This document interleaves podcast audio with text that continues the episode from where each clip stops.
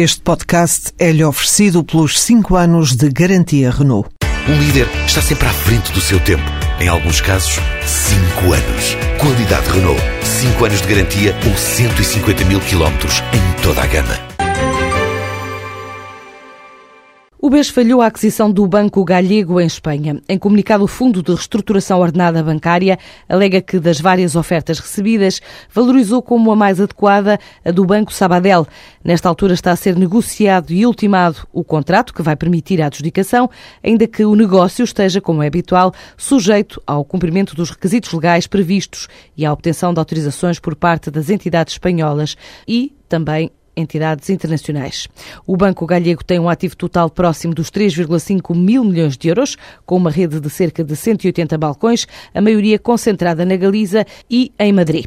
Quanto ao mercado interno português, os sinais de liquidez e crescimento de crédito indicam um caminho positivo para o BES, assim acredita Ricardo Salgado, o presidente do Banco Espírito Santo. O Banco Espírito Santo, desde o início do ano, já cresceu 3% no crédito. Se virmos a estatística na base anual, ainda tivemos um pequeníssimo de crescimento, mas já estamos a crescer.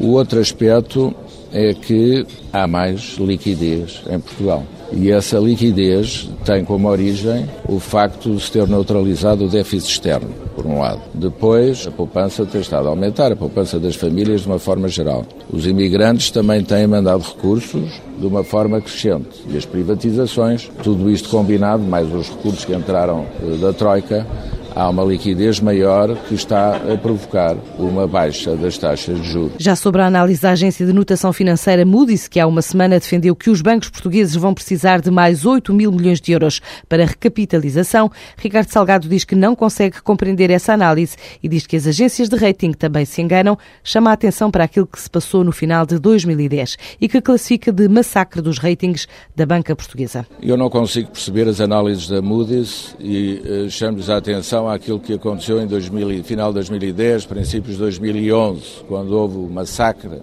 dos ratings uh, ao nosso país e aos bancos portugueses. Nessa altura, a Moody's, também a Moody's, disse que Portugal e os bancos portugueses não iriam aos mercados antes de final de 2013, princípio de 2014. Pois bem, o que aconteceu? Sabem o que foi. Os bancos, o Banco Espírito Santo foi em novembro de 2012, o Estado foi ainda em 2012, o Banco Espírito Santo voltou a ir ao mercado no princípio de 2013 e, portanto, aquilo que a Moody's disse naquela altura em que nos massacrou os ratings, não se confirmou. E não nos podemos esquecer que as agências de rating se enganaram muitas vezes no passado. Declarações à margem da Conferência da Câmara de Comércio Internacional. O BES e o BPI assinaram hoje acordos com o Fundo Europeu de Investimento que vão permitir disponibilizar mais crédito para projetos de empreendedorismo e também inovação. A parceria com o BPI permite financiar PMEs inovadoras até 60 milhões de euros nos próximos dois anos, enquanto o contrato de crédito do BES visa disponibilizar uma linha de 8,75 milhões para projetos de micro crédito e empreendedorismo. Estes créditos a disponibilizar limitam-se a 25 mil euros por entidade ou promotor.